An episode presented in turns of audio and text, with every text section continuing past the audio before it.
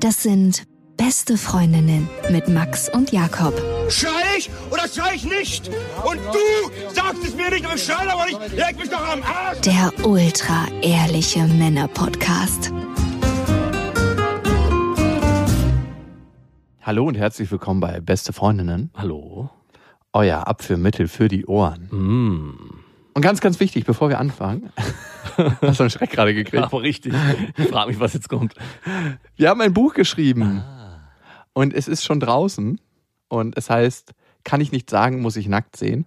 Der Titel klingt vielleicht ein bisschen banal, aber so banal ist es gar nicht. Es geht um die nackte Wahrheit. Also, was passiert, wenn man alles sagt, was einem eigentlich peinlich ist und was man nicht sagt, weil man ja von anderen Menschen geliebt werden will und weil man eigentlich in einer ganz bestimmten Art und Weise gesehen werden will. Aber was passiert, wenn man alles raushaut und alles sagt? Wie fühlt man sich dann?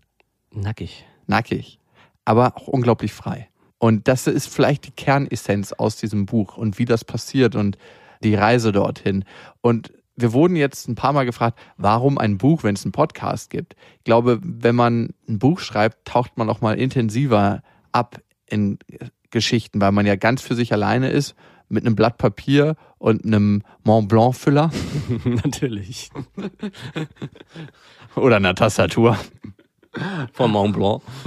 Die Mont Blanc Tastatur mit Tinte schreibt sie im eigenen Computer und man verfolgt dort seine Gedankengänge und eigentlich könnte man sagen, das Buch ist ein Ultra-Podcast, das ganz, ganz, ganz tief geht, ganz, ganz vielseitig ist, sehr, sehr lustig und vor allem ab jetzt im Handel.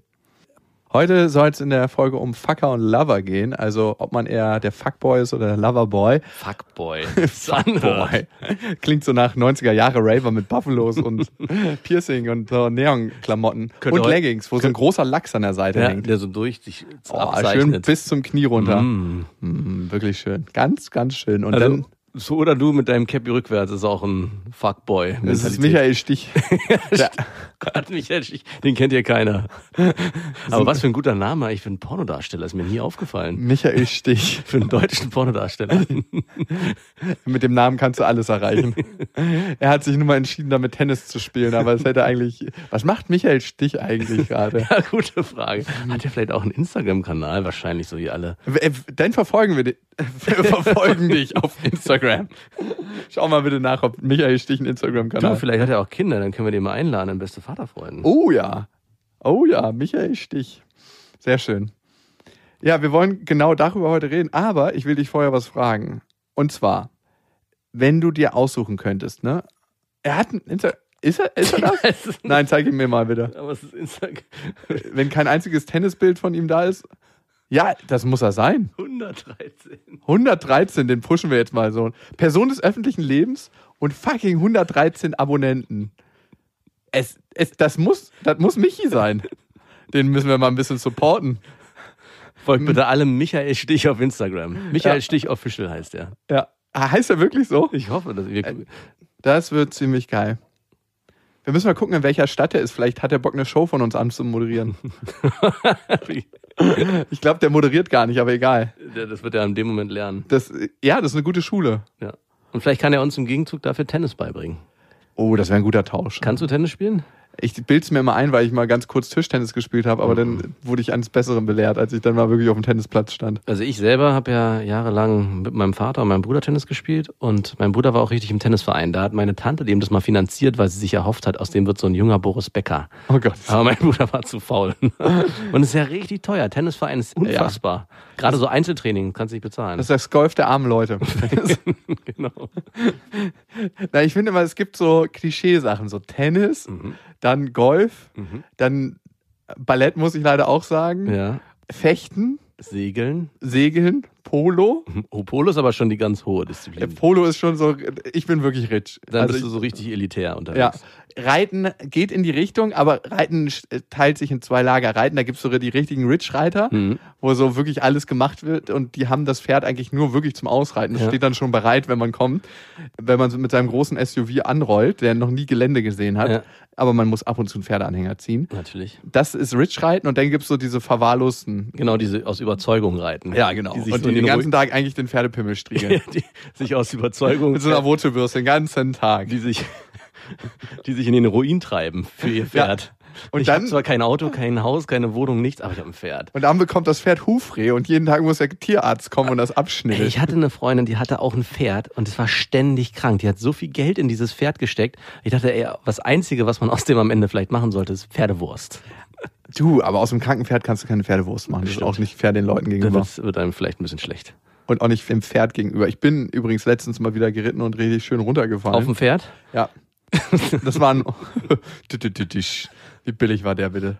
Nein, äh, eine Ex-Freundin von mir, der Vater hat immer gesagt, äh, wenn sie erzählt hat, ich gehe reiten, hat er sie auch jedes Mal gefragt, Pferde reiten oder reiten? Und ich auch dachte, was ist das bitte für ein widerlicher Spruch? Was hatte der Vater für perverse Vorstellungen? Das war übrigens der gleiche, der sich auch beim Joggen immer den, die Socken der Freundin über den Penis gezogen hat, wenn es kalt war. Also so eine Beziehung möchte ich zu meiner Tochter nicht führen, kann ich einfach mal so klipp und klar sagen. Aber ich bin auf so einem Hof gewesen und da standen ein paar Pferde auf der Koppel. Und dann habe ich zu dem Besitzer gesagt, du, kann ich mal auf eins rauf und das reiten? Mit oder ohne Sattel? Ohne Sattel. Boah. Und er so, klar, das da hinten ist eigentlich das Größte, da kannst du rauf. Okay. Und man muss aufpassen, wenn man ein Pferd besteigt, dass man sich da nicht so mit Schwung rauf, sondern man muss relativ behutsam raufgehen, weil sonst buckeln die sofort.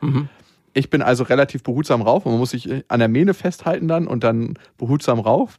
Und ich habe drauf gesessen und wirklich keine drei Sekunden später fängt das übelst an zu buckeln, oh Gott. schmeißt mich runter und es läuft natürlich genau in dem Moment an dem Zaun vorbei und schmeißt mich so im hohen Bogen, dass ich auf den Zaun fliege. Oh Gott. Ich hatte so eine richtig fette Schürfwunde am Rücken. Ich dachte mir, ey, 10 Zentimeter näher an meiner Wirbelsäule und ciao. und dann komme ich runter und habe mich gefragt, was geht denn da ab? Was ist mit dem Pferd los? Und er meinte, ach ja, stimmt, das hat einen kaputten Huf. Ich hätte ihn beinahe verprügelt, weil ich mir dachte, wie fahrlässig bitte. Ja, Wie fahrlässig ist es bitte, auf ein Pferd aufzusteigen, ohne Sattel einfach mal so, weil es auf das der kann man Kappe schon steht? machen. Ich weiß nicht. Doch. Also was, was ich mich immer gefragt nicht habe, auf der Koppel jetzt, einfach wenn du die Pferde nicht kennst, aber wenn du irgendwo bist und vorsichtig mit dem Pferd vorher Kontakt aufnimmst und das ist eingeritten. Jetzt werden wahrscheinlich ganz viele Pferdeflüsterer ich wollte sagen, gerade sagen, Jakob, der Fremdreiter, der einfach so mit dem Auto auf der Landstraße, ach, guck mal hier, ein Pferd. Ich spring mal irgendwie über den Zaun und oh, was meinst du, wie krass Stress du da mit Pferdebesitzern kriegst? Das darf nur ich reiten. Was ich mich frage, du bist ja ohne Sattel geritten Mhm. und ich habe mich schon immer gefragt, ob Frauen, wenn die ohne Sattel reiten, ob das auch ein erotisches und erregendes Erlebnis ist für die oder ob das einen nix macht da unten rum. Also ich hatte mal, ich weiß nicht in welcher Klasse das war, aber so eine richtige Pferdefreundin. Und die hat mir das gesagt, dass für sie das teilweise sehr angenehm ist. Mhm, aber es sind auch nur bestimmte Gangarten beim Pferd. Okay. Also nicht, nicht Galopp und da ist wahrscheinlich auch jeder individuell irgendwie mit Präferenzen behaftet. Und dann darf ich mir dann so eine Pferdelehrerin, die da auf so der Koppel so, ja, hu, mm, hopp, hopp. Tölt. Darum ist Tölt auch so beliebt. Das ist so eine Gangart, das können nur Haflinger. Mhm. Und das ist so eine Mischung zwischen Trab und Galopp. Ja. Also so ein, so ein ganz schnelles Traben und das ist sehr, sehr gleichmäßig.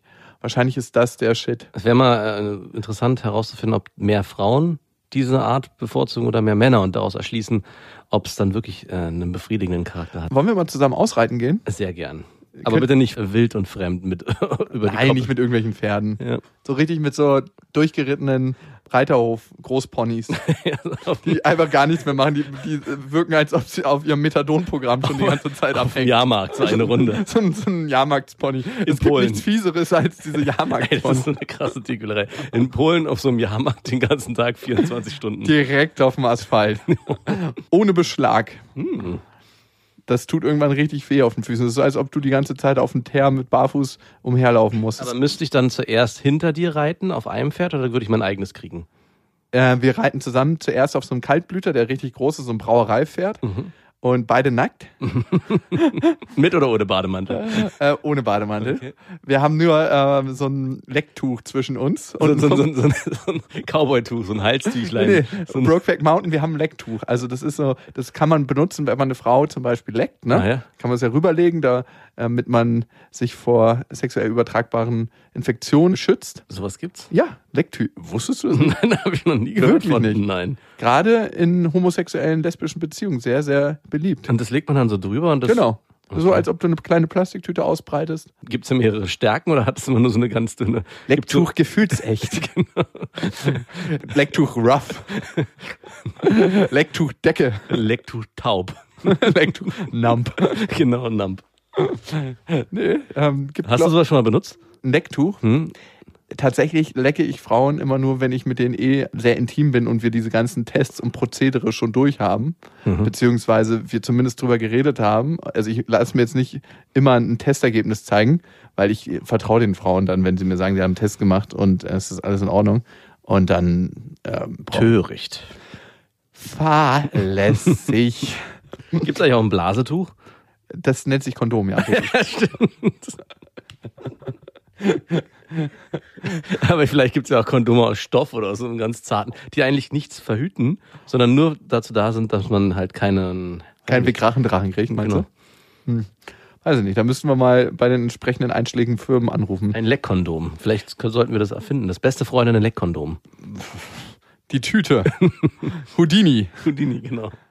Das Lecktuch Houdini. Mit leckerem Geschmack. Kaviar. Autoreifen. So richtig männliche Geschmäcker. Genau. Oder, oder Herbst. Mit den Geschmacksrichtungen Straßenrand, Moschus. Herbst Achselschweiß. und Spätsommer. Finde ich gut. Und Berliner Regen müsste es auch noch geben. Kennst du den Geruch, Bäh. wenn es in Berlin geregnet hat? Bitte nicht. Im Sommer und es war schon lange überfällig, dann weiß man so, so der ganze Dreck aus den ganzen. Also das ist dann immer so, dann weißt du, es ist Zeit. Meine andere Frage, mal die erste wichtige Frage heute. Mhm. Würdest du lieber dein episodisches Gedächtnis verlieren oder deine Fähigkeiten? Das heißt, würdest du lieber vergessen mit einmal, wer deine Eltern sind, was du für Erfahrungen gemacht hast, wer dein Bruder ist, wie dein Zimmer aussieht, also alles, was bisher passiert ist? Ja, das, nicht meine Fähigkeiten. Oder du kannst nicht mehr lesen, du kannst nicht mehr schreiben, du kannst nicht mehr rechnen. Definitiv. Was wäre das, das episodische Gedächtnis? Das episodische Gedächtnis wäre, wenn du deine ganzen Erlebnisse mit deinen Familienmitgliedern und alles verloren hättest. Das ist gar nicht so einfach zu beantworten, weil ich gerade. Ja, du warst gerade so schnell. Ja, dachte ja, so, aber hm, jetzt, Okay. wenn ich überlege. Du wüsstest auch nicht mehr, dass dein Kind dein Kind ist oder Ja, deine genau. Freundin deine Freundin, was Ja, vielleicht genau. auch nicht so schlecht ist. Ne, manchmal. Nochmal Ja, neu ich bin noch gar nicht fremd gegangen. ein neuer, frischer Anfang. Wäre das dein Fremdgehen? Genau. Ich glaube nicht. Nein, Nein, nein natürlich überhaupt nicht. nicht. Aber vielleicht müsste man, wenn man sich richtig. Deswegen. Müsste man es durchspüren. Übrigens, das ist auch meine Kernfrage zur Bibel. Ne? Mhm. Adam und Eva, soweit ich weiß, hatten noch keine Fähigkeit, über richtig oder falsch zu entscheiden. Also sie hatten ja auch noch gar keine Moral zu dem Zeitpunkt, wo sie sich für den Apfel entschieden haben. Mhm. Wie kann Gott sie für was bestrafen, worüber sie noch gar kein Gewissen hatten oder noch gar keine moralische Einschätzung? Ich glaube, Gott hat ihnen vorher gesagt. Ich glaube, Gott Ja, aber wie kann man auf was hören, wenn man nicht weiß, was richtig oder falsch ist? Ich glaube, in der Bibel und im Glauben wird erwartet, darum geht's ja, dass, Dass du gehörig hinter, bist. dass du nicht hinterfragst. Und dass du gehörig bist. Dem Glauben, dem Gott, dem Allmächtigen gegenüber. Demnach. Aber du hast natürlich recht, eigentlich hätten sie es gar nicht wissen können. Und vielleicht, und das habe ich mir mal überlegt, war es ja auch gut, weil wir sind jetzt im Paradies. Vielleicht wäre das andere die Hölle Bist du im gewesen. Paradies? Ob ich, ja, ich würde schon sagen, also unser Leben, so wie wir es leben, wie Sag ich mein bist du- Leben lebe, Bist du jetzt mehr im Paradies? ich kraul gerade Ich Max mich- unterm Tisch mit dem Fuß. extrem verschränkt, von daher keine Chance. Doch, ich würde schon sagen, es ist eine Frage, die ich mir schon öfters gestellt habe. Ist man, gibt es das Paradies oder sind wir im Paradies? Also ist dieses, diese Apfelgeschichte am Ende eigentlich eher umgedreht zu sehen, dass man in die Hölle gekommen wäre, wenn wir den Apfel nicht stellvertretend erbissen hätten. So, Bibel wieder zu. Episodisches Gedächtnis oder Fähigkeiten verlieren? Ich habe gerade gesagt, dass ich mich da so schnell entschieden habe, so aus dem Affekt heraus würde ich sagen, auf jeden Fall das episodische Gedächtnis. Aber wir sind ja zu größten Teilen auch in unseren Fähigkeiten das, was wir sind, aufgrund unserer Sozialisierung zum größten Teil. Das würdest du aber nicht verlieren. Du würdest deine Fähigkeiten nicht verlieren. Also, Hm, aber Ist das so einfach zu sagen? das ist was ganz, ganz Seltenes, dass man das so verliert. Ne? Und ich habe von einem Typen gehört, der ist verunfallt, der ist hingefallen, der war leicht angetrunken und der hat genau sein episodisches Gedächtnis verloren. Das heißt, der ist aufgewacht, seine Mutter und sein Vater waren an seinem Bett und der hat erstmal gefragt, wer seid ihr? Mhm. Der ist nach Hause gekommen, stand im Flur und seine Mutter hat natürlich gedacht, ey, der wird sich ganz normal wieder zurechtfinden und der meinte, ja, und was wollen wir jetzt machen? Sie meinte, ja, geh in dein Zimmer. Hatte der Kinder? Nee, der war 19. Ah, okay. Also er hatte noch keine Dann Kinder. würde das Ganze ein bisschen spannender machen, finde ich. Hätte. Wer seid ihr?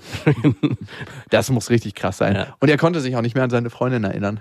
Also er konnte sich an niemanden erinnern. Das macht einen frei und die Liebe kann neu entstehen. Und er hatte ganz, ganz andere Sachen entwickelt für sich als Hobbys dann. Ach krass. Also er war vorher begeisterter Fußballer und der hat sich dann überhaupt nicht mehr für Sport interessiert. Wäre eigentlich ganz spannend, wenn man ein Leben mal so ein Reset machen könnte, ne? Wenn man Würdest du es machen wollen? Ah, ich weiß nicht. Ich glaube, ich würde es mir, wenn dann, wünschen, dass es einfach passiert, ohne dass ich es kontrollieren könnte. Kinder, wer seid Ich war ja früher auch immer so, dass ich mir gewünscht hätte, dass äh, zum Beispiel mal ein Flugzeug abstürzt oder so, weil ich das gerne hätte gesehen wollen vor meinen Augen. Wow. Ja, so das, Du alter abgefuckter Typ, ey. weil ich das Spektakel so interessant gefunden hätte. Weißt du nicht, Wegen dir entstehen die Staus auf der Autobahn, ne? vielleicht, ja. Also ich, im Ende, freier Wille, freie Energien, könnte man auch denken, Menschen, die solche Gedanken haben, steuern am Ende auch sowas. Also das führt am Ende dazu, dass genau dann auch sowas passiert. Ah, okay. Weil es sich so Die zentralisiert. Die Kraft der Anziehung. Genau, die Kraft der gemeinsamen Gedanken. Wenn wir alle kollektiv an was denken, wird es wahrscheinlich passieren. Und so könnte man sich dann auch Flugzeugabstürze vorstellen, wenn unten mehrere Das wird Menschen. mir hier gerade irgendwie zu esoterisch. weißt du, was ich früher immer gedacht habe? Mhm. Wenn so große spitze Mahnmale und Gebäude und irgendwelche Denkmäler in den Himmel ragen, wo es gibt ja so spitze Gegenstände, die in den Himmel ragen. Da dachte ich mir, wie gefährlich ist das bitte, wenn ein Flugzeug abstürzt und ein Mensch da genau rauffliegt, dann wird er aufgepiekt. Wie unwahrscheinlich. Und vor allem, er fliegt aus dem Flugzeug raus. Und dann ist es wahrscheinlich das Beste, wenn er auf so einem Ding landet. Weil stell mal vor, der landet irgendwie im Wasser und keine Ahnung. Und ich konnte diesen Gedanken erst so mit 19, 20 abschließen, wo ich gesagt habe, ey, der ist sowieso tot. Also, Oder eben nicht und schwer verletzt. ja. Also ganz ehrlich, wer aus dem Flugzeug fliegt, das möchte ich mal sehen, da vernünftig abzurollen auf dem Boden. da musst du schon wirklich guter Parkourer sein. Da haben sich die ja zehn Jahre Parcours gelohnt, würde ich das sagen. Nichts passiert. Easy. Vielleicht sollte man so einen Parcours-Crashkurs machen, bevor man das Flugzeug. Anstelle dieser Zeichen, die die Stewardessen immer vorher geben, dass, dass man. Jeder muss zu seinem Platz rollen. Genau, oder im Hangar vorher gibt es so einen 10 Minuten Parcours-Crashkurs, dass man sich dann entsprechend abholt. Es geht kann man auch aber nur um den Jiu-Jitsu Placebo. machen oder Judo oder so, denn so ein Fallkurs, so wie man mit beiden Händen dann so. Es geht dann auch nur um den Placebo-Effekt, dass die Leute beruhigt sind im Flugzeug. Also denken, denken Sie dran, wir haben vorher geübt, wie sie sich Wie die abfreuen. Masken, die vom Himmel kommen. Meinst du das auch, oder wie? Ja, dass da nichts drin ist, genau. Ich glaube, dass da auch nur Placebo-Luft rauskommt. Mm, du bist einer. okay. Also jetzt lieber episodisches oder Fähigkeiten verlieren? Äh, episodisches, definitiv. Ich auch. Ich würde nicht gerne meine Fähigkeiten verlieren. Also ich würde, ich bin auch, glaube ich, einfach zu faul, um nochmal schreiben und lesen. Du bist zu faul. Am Ende frage also das zu lernen. also genau, ich wollte gerade sagen, wie viel verliert man denn, wenn man das andere verliert? Ist das dann wirklich, dass man auch essen lernen muss und so? Wahrscheinlich, ne? Also man muss ja nicht nur Fähigkeiten im Sinne von, ich kann ein Instrument spielen, sondern wirklich bei Null starten, oder? Das wäre mir eigentlich auch. Uh, das weiß ich nicht, ob man auch alle motorischen Fähigkeiten. Also ich glaube, dass es gibt verschiedene Stufen dann. Dürfte ich denn auch wieder bei Null starten, was meine körperliche Konstitution angeht? Nein, du bleibst so, wie du jetzt bist. Schade. Und noch ein bisschen extremer, Ja. weil du ja noch mal ein paar Monate ins künstliche Koma gesetzt wurdest. Ah, scheiße. Aber du bist nicht schwanger, aber dafür ist eine Krankenschwester schwanger von dir. Oh, wie ist denn das passiert? Die hat sich bedient an Die hat dir. auf den. Übrigens, das ist eine der widerlichsten Sachen, die ich in meinem Leben gehört hatte. Da lag eine Frau im künstlichen Koma und dann wurde die schwanger. Uh, Also ich frage mich, wie abgefuckt man sein muss, wenn man sich an jemanden vergeht, der im Koma liegt mhm. und die dann schwängert. Also was muss da in einem vorgehen? Und vor allem im Koma liegen. Ne? Ich habe ja schon oft mit Leuten gesprochen, die im Koma lagen. Das ist ja wie so eine Traumwelt. Ne? Das ist tatsächlich, als ob du ganz obskure Träume hast Mhm. und in diesen Träumen agierst. Für Mhm. die meisten, die, die im Koma liegen. Und in irgendeiner Weise wird das trotzdem auf dich einwirken, diese Vergewaltigung. Ja, klar. Naja. War ja auch in dem Film Kill Bill, glaube ich, die Anfangsszene mit Uma Thurman. Aber sie ist dann rechtzeitig aufgewacht. Okay. Ich finde, das wäre eine zu radikale Überleitung, wenn wir jetzt über Lover und Fucker reden. Darum reden wir über die Abo-Möglichkeiten. Ihr könnt uns abonnieren auf Spotify, Deezer und iTunes. Und da freuen wir uns immer besonders, wenn ihr Kommentare hinterlasst. Und das hat Scheitern gemacht. Äh, fünf Sterne. Auch wenn ich die feste Überzeugung habe, dass ihr schuld an meiner gescheiterten Fastbeziehung seid, höre ich euch trotzdem gerne. Das muss schon was heißen. Wir sind halt die bessere Affäre. Äh, krass. Wenn wir eine Beziehung zerstört haben, Beziehung, Fastbeziehung. ich würde gerne mal wissen, ob wir schon Beziehung zerstört haben.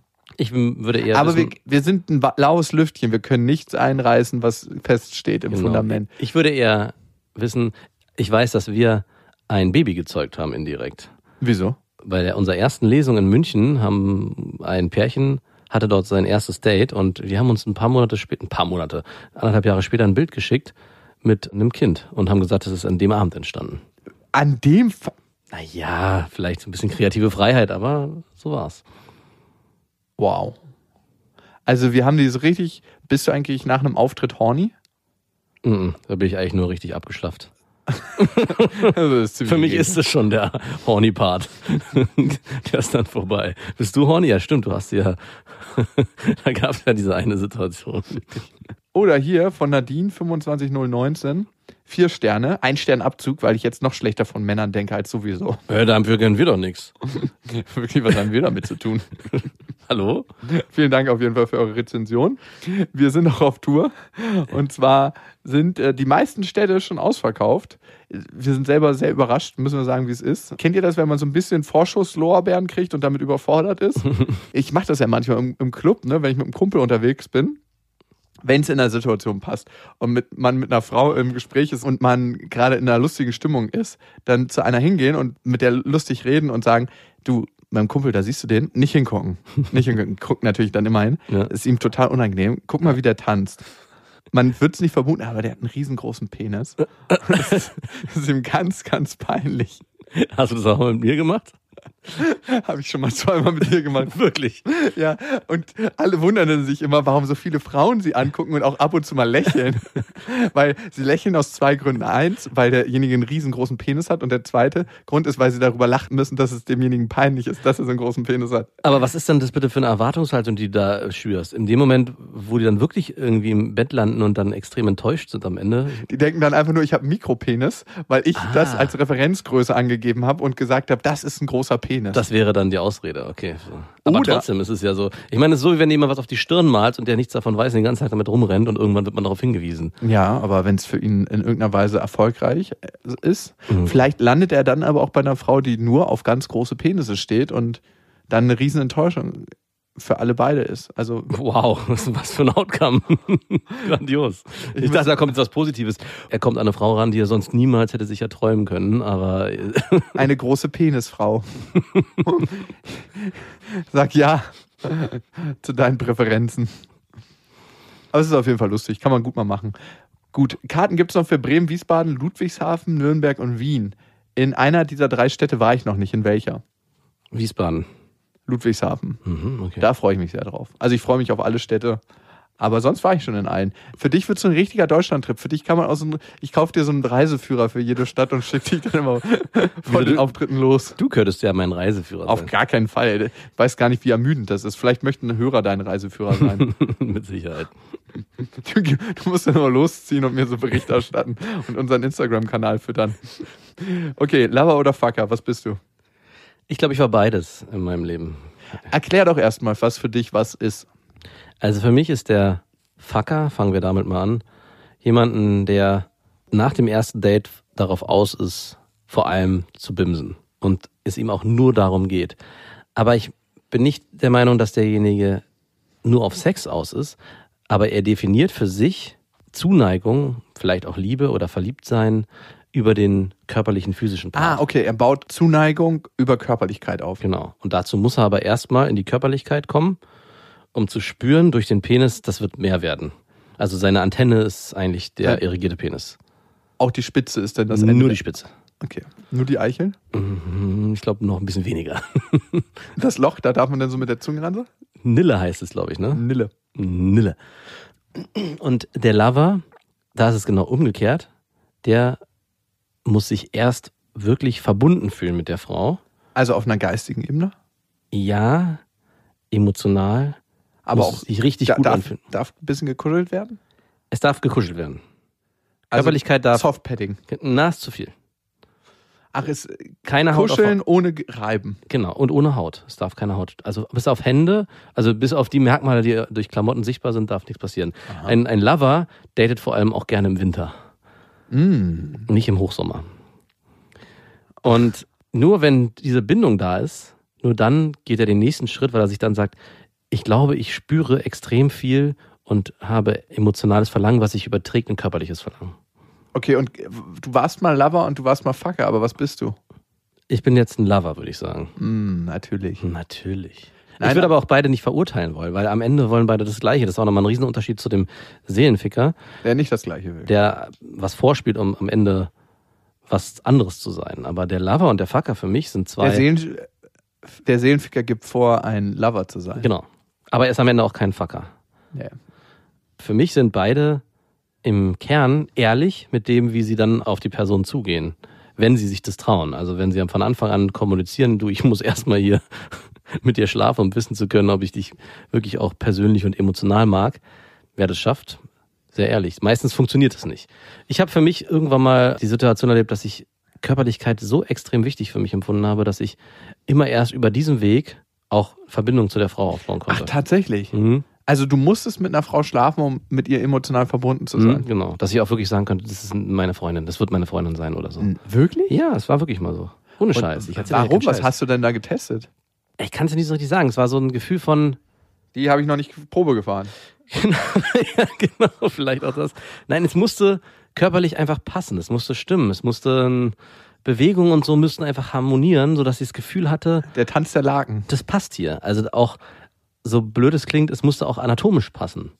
Okay, aber warst du schon mal einer Frau drin und hast gedacht so, oh, das passt jetzt aber nicht. So direkt würde ich es nicht sagen, aber ich kann schon, würde schon sagen, es hat sich nicht so gut angefühlt, dass ich danach das Gefühl habe, hm, es geht hier weiter. Ah, Lag es denn wirklich an der Anatomie oder lag es eher an einem Mhm. Gefühl, was schon vorher aufgebaut wurde? nee, oder es lag schon, würde ich sagen, hauptsächlich an der Anatomie, aber nicht jetzt speziell an der Form, wie sie sich von innen angefühlt hat, sondern das Gesamtkonzept. Also ich habe ja vorhin gesagt, dass Kuscheln erlaubt ist, aber ohne Haut. Mhm. So in dem Moment, wo man körperlich wird und Haut eine Rolle spielt, muss auch sich bei der Berührung Haut auf Haut muss was passieren. Berühr mich mal bitte. Hände zählen, wie gesagt, nicht. Ah, schade. Und wenn das nicht passiert ist, dann war ich so, ah nee, hier, das funkt nicht, das, das reibt nicht, das passt nicht. Bei mir war es immer so, dass ich das schon vorher auf einer gewissen Ebene vermutet habe und dass ich da geistig was nicht so wirklich. Also es gab schon ganz, ganz viele Frauen, die ich einfach körperlich total anziehend fand, Mhm. aber wirklich geistig haben wir uns in, im leeren Raum getroffen, da gab es überhaupt nichts auszutauschen. Echo, Echo. I- Ist hier jemand? Ja, hier ist niemand. jemand und nie, das Nichts und der Niemand treffen sich im luftleeren Raum. Also das gab es tatsächlich und die fand ich total cool trotzdem. Also so rein auf der körperlichen Ebene. Aber was ich selten bis nie hatte, war, dass ich eine Frau. Ah nee, never mind. Hatte ich auch schon. Also das Problem ist, ich war jemand, der stark in Schubladen gedacht hat. Und dieses Fucker-Lover-System ist ein extremes Schubladendenken. Ich kann nur das eine und das andere nicht und ich kann nur das andere und das andere nicht. Und von daher gab es irgendwann so einen Punkt bei mir im Leben, wo ich gemerkt habe, wieso nicht beides? Und beides muss am Ende auch sein, damit es überhaupt funktioniert. Man kann eine Zeit lang das eine leben, zum Beispiel ein Fucker sein und sagen, es funktioniert nur so für mich und sonst kann ich hier emotional gar nichts aufbauen. Das ist nämlich auch eine sehr kopfgesteuerte Sache. Also gerade der Fucker ist sehr kopfgesteuert und lässt es am Herzen nicht zu. So habe ich es zumindest bei mir wahrgenommen. Und der Lover, der will am Ende nur durchs Herz gehen und nur Emotionen und nur in die Tiefe und nicht irgendwie in die Oberflächlichkeit. Aber beides gehört zueinander. Also ich würde sagen, ich bin ein fuckender Lover. also ich baue zuallererst eine geistige Verbindung mit einer Frau auf. Schön, dass du geistig sagst. Ist das falsch? Eine seelische Verbindung vielleicht? ich würde bei dir sagen, geistig. Ich glaube schon, weil du auch Also ja, eigentlich bitter, ne? Genau, weil du Ja. vom, vom leeren Raum sprichst. Das ist leere Raum Ja. definiert sich für mich über den Geist. Ja.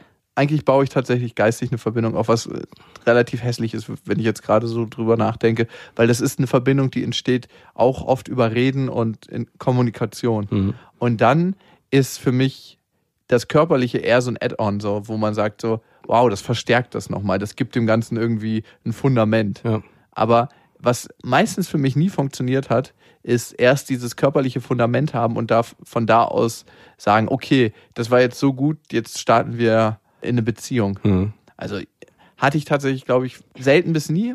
Also es war noch nie so, dass ich mit einer Frau geschlafen habe und dachte, wow, das ist so gut, mit dir möchte ich in eine Beziehung kommen. Doch, hatte ich schon. Wirklich. Und die war dir geistig nicht irgendwie gewachsen? Oder? Doch, geistig, ich, du trennst, sagst immer geistig, vielleicht meinst du nicht geistig. Für mich ist geistig so schwer. Was meinst du denn? Ich würde schon sagen emotional. Ich trenne das an. Also ich, für mich gibt es da drei Aspekte. Ja, merke ja, ich gerade. total. Intellekt, Geist. Äh, Also es gibt sogar noch mehr. Intellekt, Geist. Ja, es gibt noch mehr, aber äh, Das würde ich mal zusammenpacken. Dann gibt es die seelische Komponente. Mhm. Und da sind so emotionale genau. Sachen drin. Nennen wir es mal emotionale Komponente. Seelisch, so, so ein Faktor, den kann man nicht so greifen. Emotional kann man viel besser greifen. Wir waren vorhin schon bei Jesus und der Bibel. Wir lassen das seelische hier mal raus. Und dann gibt es die körperliche Komponente. Und es gibt Ja, Frauen, die haben alle drei Komponenten. Mhm. Also es ist für mich sehr, sehr selten. Und geistig, da gehört für mich auch Humor rein. Mhm. Ähm, ich glaube, ich hatte noch nie eine Beziehung mit einer Frau, wo mich nur die körperliche Komponente verbunden hat. Mhm. Nee, ausschließlich nicht. Aber das hat schon so einen hohen Stellenwert eingenommen, dass man verblendet war von dem anderen, dass man gesagt hat für sich, das reicht mir erstmal. Also es bleibt auch nicht lange äh, bestehen, weil irgendwann verliert sich das ganz schnell. Mich, mir fällt gerade auf, Körper, Geist, Seele, das ist die Dreifaltigkeit, von der auch die Kirche spricht. Also wir sind schon wieder Wir müssen mal eine Folge im Beichtstuhl aufnehmen. vielleicht, ja. Also halt so. Live aus dem Beichtstuhl.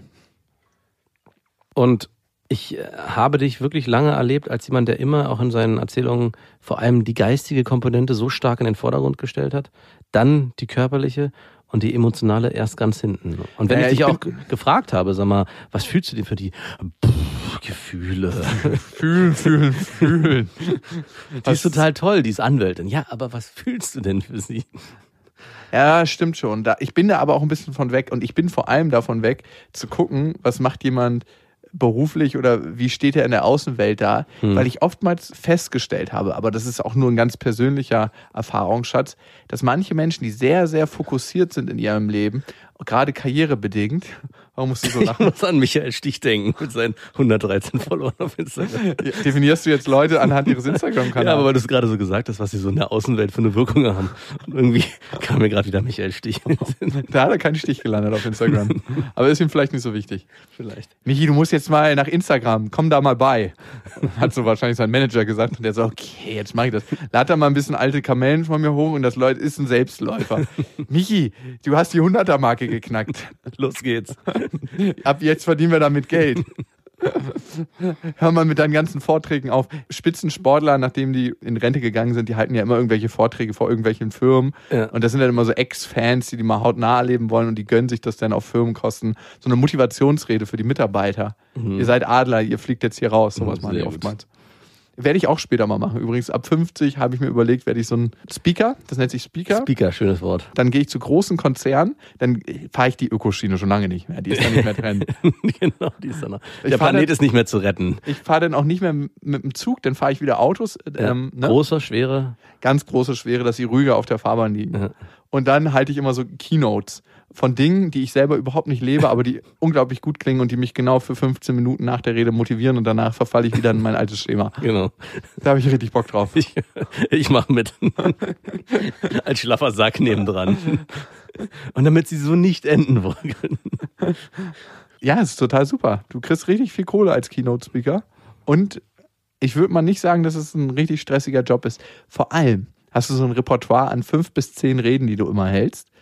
Und so ein Programm, das ist eher schon wie ein Comedian. Ein Comedian macht ja ein Programm, das ist recht komplex zu schreiben, glaube ich, für die meisten, Ja. muss man auch sagen. Ist, äh, da habe ich großen Respekt vor. Also so Pointen und dann das jedes Mal so klingen zu lassen, als Ja. ob es dir in dem Moment einfällt, das ist was Großartiges Ja. beim Keynote-Speaker fällt es ja auch. Es klingt auch manchmal so, als ob es dir in dem Moment einfällt. Ich glaube, es ist auch so. Ich glaube, die haben wirklich nur so einen kleinen Zettel und ach, heute wieder die Motivationsrede. Ich schieß mal einen vom Leder. Nein, ich war auch an dem Punkt, wo ich untergegangen bin. Und ich musste wieder aufstehen und für mich Dinge neu lernen. Könntest du dir das vorstellen? Mhm, absolut. Ja, Ja, ich gut. Ich finde auch faszinierend, dass du da schon so viel Gedanken drüber gemacht hast. Über deine Keynotes, Keynote-Speaker-Karriere. Ich müsste so ein paar Katastrophen erfinden in meinem eigenen Leben, wo ich so gesch geschäftlich ganz, ganz unten war und in irgendeiner Bar gesessen habe und mein Leben über den Haufen und dann habe ich mich umgeguckt und habe gedacht, so, so kann es jetzt hier nicht weitergehen. Und, und daraus müsste ich dann irgendwas bilden, was größer ist Ja. als ich. Erst aus dem Scheitern. So eine Wiedergeburt und du holst mich dann da raus irgendwie. Dann könnte ich auch mitmachen. Ja. Ja, ja, genau. Du kommst in dem Moment auf die Bühne. Mhm. Und Oh, es gut. brauchte einen kleinen Push von außen. und dann kommst du in dem Moment und dann übernimmst du und dann faden wir dich hoch. Ey, lass uns Keynotes machen. Falls Sie zufällig zuhören, jetzt sind wir in der Sie-Ansprache, das klingt besser, und ein börsennotiertes Unternehmen hat, was sich so ein Keynote-Speaker auch wirklich mal gönnen kann, Ja. scheuen Sie nicht, uns zu schreiben an keynote at bestefreundinnen. Beste at bestefreundinnen.de. Wir machen es auch jetzt schon, nicht erst mit 50. Aber äh, glauben Sie ja nicht, dass Ihre Mitarbeiter danach motiviert sind. Was hast du denn überlegt, so mit 50, 60? Was willst du mal machen? Ähm, ich will vor allem kein alter schlaffer Sack werden. Aber oh ja, ich, das ist die größte Challenge für dich, glaube ich. ja, und ich bin auf einem guten Weg dahin. Ja, voll. Ja. Ich muss auch sagen, du warst ja mal körperlich richtig durchtrainiert, ne? Das ist lange her. Ja, also jetzt richtig, du warst nie wirklich Nein. richtig krass gerippt, wo, wenn du das T-Shirt ausgezogen hast, wo man dachte so, yo, der macht richtig krass Sport. Wo richtig Angst durch Ja, den Raum genau, ging. wo man nachts die Straßenseite gewechselt hat. so warst du nie. Nein. Aber ich frage mich, selbst wenn ich dir jetzt 50.000 Euro geben würde, ob du da mal jemals wieder hinkommen würdest. Ja, Auf jeden Fall. Für den, wenn, wenn du es mir jetzt gibst, dann hast du mich nächstes Jahr hier anders sitzen. No, I doubt it. Deine Figur wäre mir auch keine 50.000 Euro wert. naja, jeder setzt seine Prioritäten anders, aber ich, ich komme auch nur noch selten zum Sport. Noch merkt sich mein Körper das. Ich frage mich, wie lange. Hm, Ich frage mich auch bei dir. Ich glaube, du hungerst einfach nur. Du bist in dem Hungerstreik und dadurch wirst du einfach immer dünner und bleibst trotzdem einigermaßen gerippt. Das sieht dann nur so aus, dieser klassische Six Mogel-Sixpack-Bauch. Vom Angstbauch. so ein Benjamin von Stuckrad-Barre, ne? So, so eine Figur meinst du? Mhm, Hab ich langsam. Ja. Bin ich ein Lover oder Fucker? Habe ich das beantwortet? Mhm, ja. Was bin ich? Ein Fucker-Lover oder ein Lover-Fucker? Ich weiß es nicht mehr. Aber eins von beiden. Danke, dass du mir so gut zuhörst. Ich habe die Reihenfolge vergessen. Aber was ist denn schlimmer? Was ist schlimmer? Gut, schlecht, das gibt's überhaupt nicht. So, aber es gibt gute Hörermails und die wollen wir mal beantworten. Ihr könnt uns schreiben an beste@bestefreundinnen.de, wenn ihr was auf dem Herzen habt oder auf dem Glied oder auf der Punani. Die Sarah hat geschrieben: Hallo ihr beiden, zu meiner Person. Ich bin weiblich, bald 30 Jahre alt, fühle mich aber wie Mitte 20, das ist schön, bin nach einigen Jahren Beziehung nun verheiratet. Zu meinem Problem: Ich liebe meinen Mann sehr und bin innerhalb unserer Beziehung auch glücklich. Trotzdem möchte ich mit anderen Männern schlafen. Einfach so eine gute Zeit haben und ficken. Ficken hätten wir von der Redaktion geändert. In Bimsen. ja, klingt auch viel unverfänglicher. Sorry, ich habe mal gebimst. Es klingt, als ich habe einen anderen Mann gefickt. Uh, du bist fremdgegangen, aber ich habe nur gebimst. Ja, ist nichts dabei. Ist nichts dabei. Total unverfänglich, dieses Bimsen. Harmlose Sprache. Das Ja. ist unser drittes Buch. Ja. Jugendwörterbuch, Bimsen. Das müssen wir eintragen. lassen. Jugend. Oh Gott. Ich glaube auch, wir sind so weit weg von der Jugend wie Michael Stich vom Grand Slam gewinnt. Ich habe auch oft das Gefühl, dass mein Mann zu gut für mich ist. Ich ihn Boah. nicht verdient habe. Da bin ich mir sogar ziemlich sicher.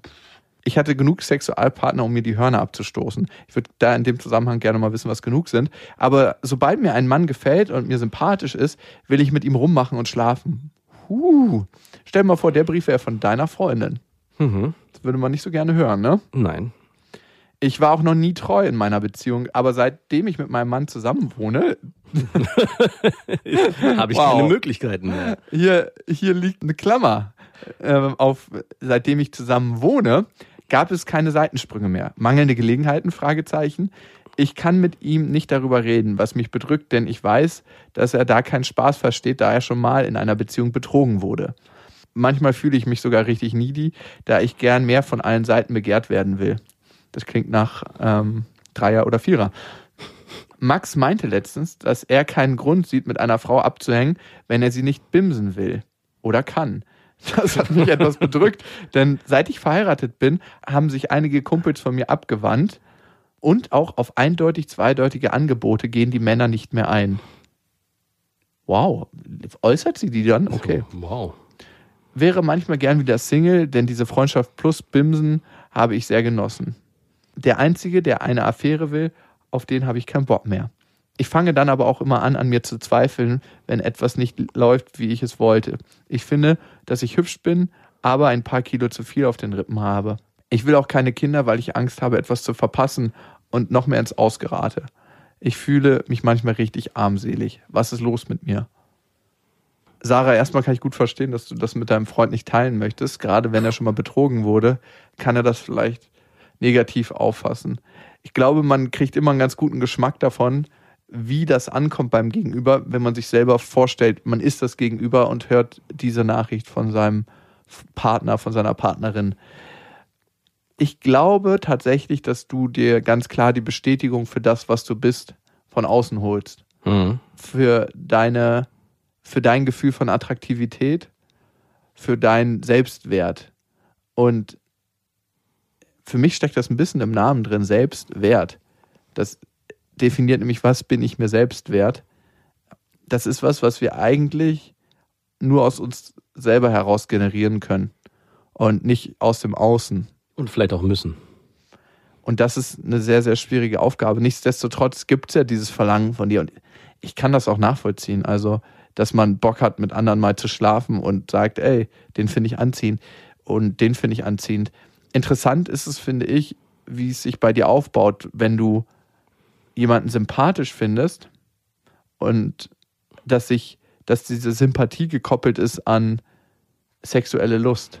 Und begehrt werden vor allem. Ja, also da kann, ich finde es immer interessant, ob dieses, ich möchte mit jemandem in Kontakt kommen auf physischer Ebene, aus einem Mangel resultiert oder aus einem Überfluss.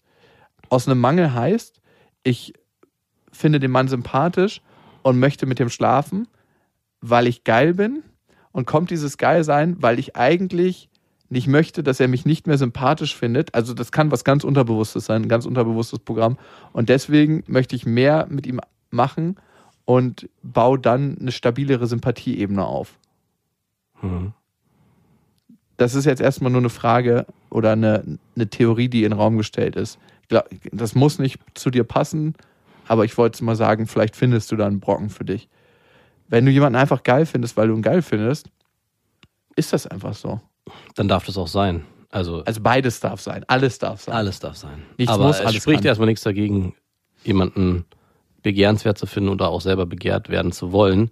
Mich hat ein bisschen einen Satz gestört und zwar, ich bin mit meinem Freund zusammen, aber er hat eigentlich was Besseres verdient oder ich habe ihn nicht verdient.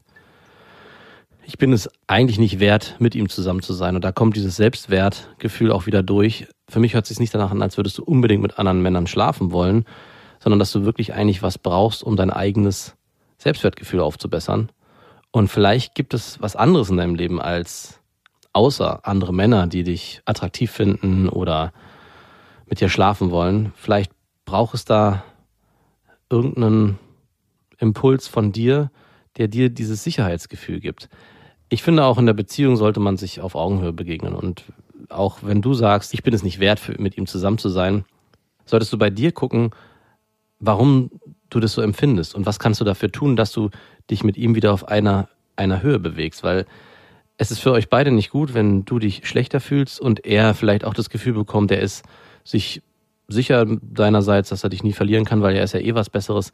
Das führt am Ende zu einem Ungleichgewicht, was euch vielleicht auch immer wieder in diesen Strudel bringt, dass du andere Männer begehrst und dir erhoffst, dass die dich vielleicht auch wegbimsen wollen, nur um dieses Gefühl der Wertigkeit wiederherzustellen.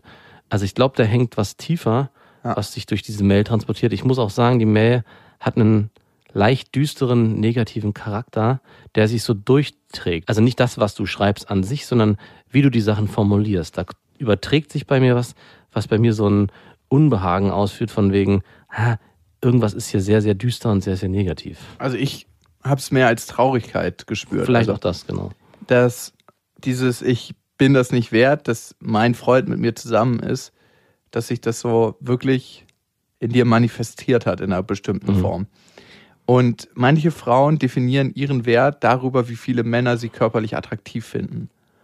Und das ist, glaube ich, eine ganz gefährliche Falle, in die man da reingerät als Frau, weil man dann seine Bestätigung auch immer nur über die körperliche Zuneigung findet und das die einzige Quelle ist. Und das ist natürlich problematisch in einer Partnerschaft. Ich kann mir auch vorstellen, dass es da was anderes gibt, was du dir tatsächlich wünschst mit einem Partner oder mit Männern als Austausch. Und dass dadurch diese Traurigkeit reinkommt in die Mail und die durchzuspüren ist. Ich sehe eigentlich nur einen Ansatz und das ist tatsächlich, dich mit deinem eigenen Selbstwert zu beschäftigen. Mhm, Das kann auch mit deinem Partner sein, auch mal die Gedanken zu äußern, zu sagen, hey, ich weiß, vielleicht klingt es komisch, aber irgendwie habe ich manchmal das Gefühl, dass wir uns nicht auf Augenhöhe begegnen, weil ich mich beschleicht manchmal das Gefühl, dass ich dich nicht verdient habe. Ja. Ich finde, in einer guten, stabilen Partnerschaft kann man sowas mal ansprechen. Wenn man sich kennenlernt, ist das schwierig. Genau, also da wollte ich auch darauf hinaus, dass das vielleicht das Beste wäre, wenn du mit deinem Partner ganz offen über diese Dinge sprichst, wenn du das schaffst. Also es ist nicht so einfach. gerade dieses Selbstwertgefühl-Thema so aufzuschlüsseln mit deinem Partner, aber vielleicht auch mal zu sagen, ey, ich fühle mich so, als hätte ich dich nicht verdient. Und ich weiß nicht, ob er sich dessen bewusst ist, aber das auszusprechen macht vielleicht auch was in eurer Dynamik und vielleicht sprecht ihr darüber und ihr findet einen Weg, wie du es auch schaffst, für ihn wieder attraktiver zu sein, beziehungsweise ihr euch dann am Ende auf Augenhöhe begegnet. Mhm, definitiv. Sarah, danke fürs Teilen deiner Geschichte. Wir haben noch mehr Mails gekriegt und eine davon ist äh, von Timo, der hat an beste.bestefreundinnen.de geschrieben. Hallo Jakob, hallo Max. Oberflächlich gesehen ist übrigens Sarah eine Fuckerin. Ja. Und vielleicht kommen wir jetzt zu einem Lover. Daniel heißt er und er schreibt, ich bin Daniel, 26 Jahre alt und Student. Ich bin groß und sportlich und mit meiner leicht schüchternen, aber offenen Art komme ich bei Frauen sehr gut an. Soweit, so gut. Doch eine Sache macht mir wirklich zu schaffen.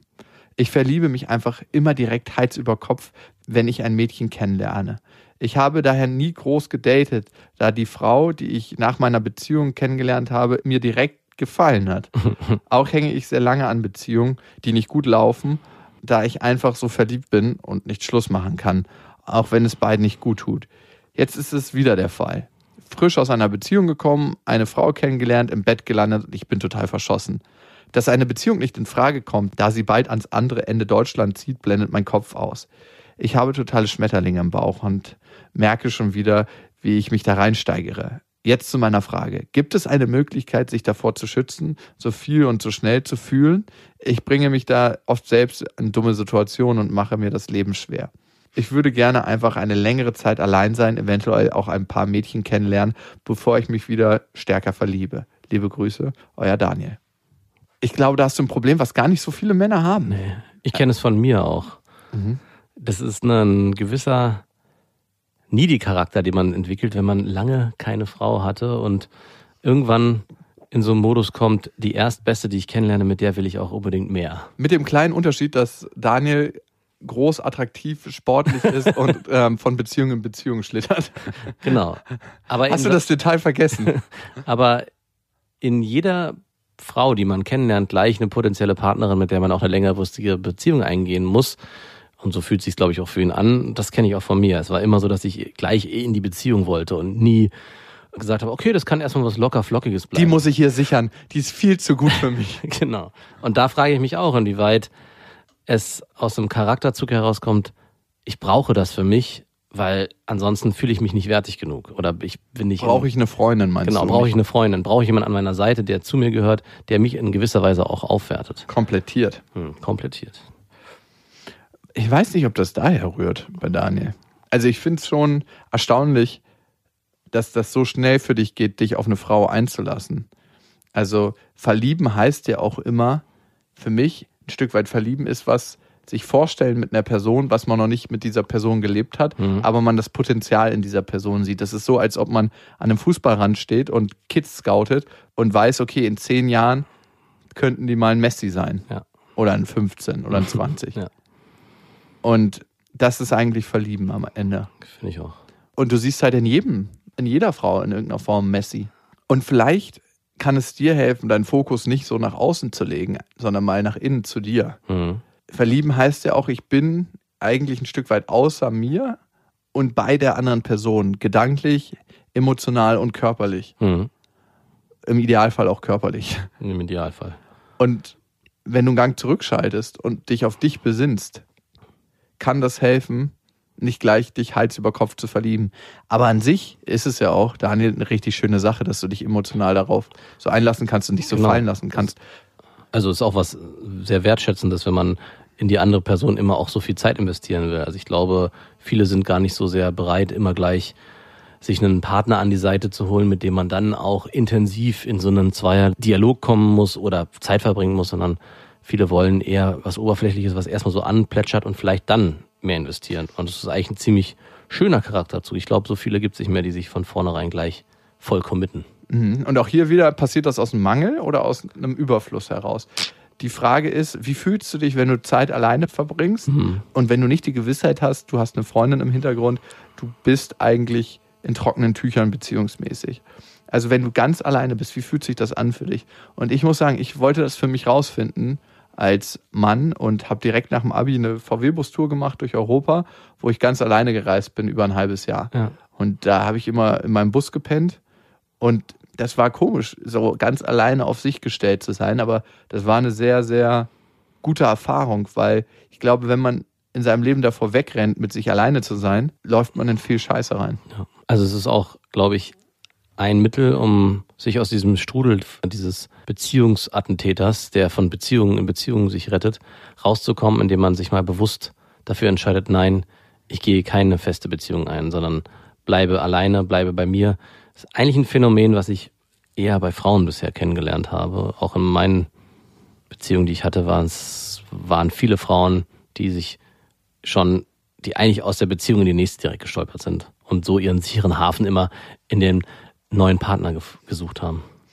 Erstaunlich, Daniel, ist es, dass du merkst, du willst eigentlich noch was anderes erleben und was anderes haben. Das heißt, dieses Verlieben übertüncht nicht dieses Gefühl, hier muss es noch was anderes für mich geben, um mich weiterzuentwickeln, hm. um mich in einer anderen Form zu leben. Und das scheint äh, für dich eine Wahrheit zu gehen. Ja. Am Ende sind eigentlich immer nur zwei Fragen wichtig. Was will ich wirklich? Und was hält mich davon ab, es zu tun? Schönes Fazit. Ja, ist so. Und in diesem Sinne, ob ihr gerade Soft-Padding macht, Hard-Padding mit euch selber oder mit einer fremden Person oder vielleicht berührt ihr euch ja gerade gar nicht selber, noch nicht mal mit einer Hand auf dem Schoß. Bis dahin, wir wünschen euch was. Das waren Beste Freundinnen mit Max und Jakob. Jetzt auf iTunes, Spotify, Soundcloud, dieser YouTube und in deinen schmutzigen Gedanken.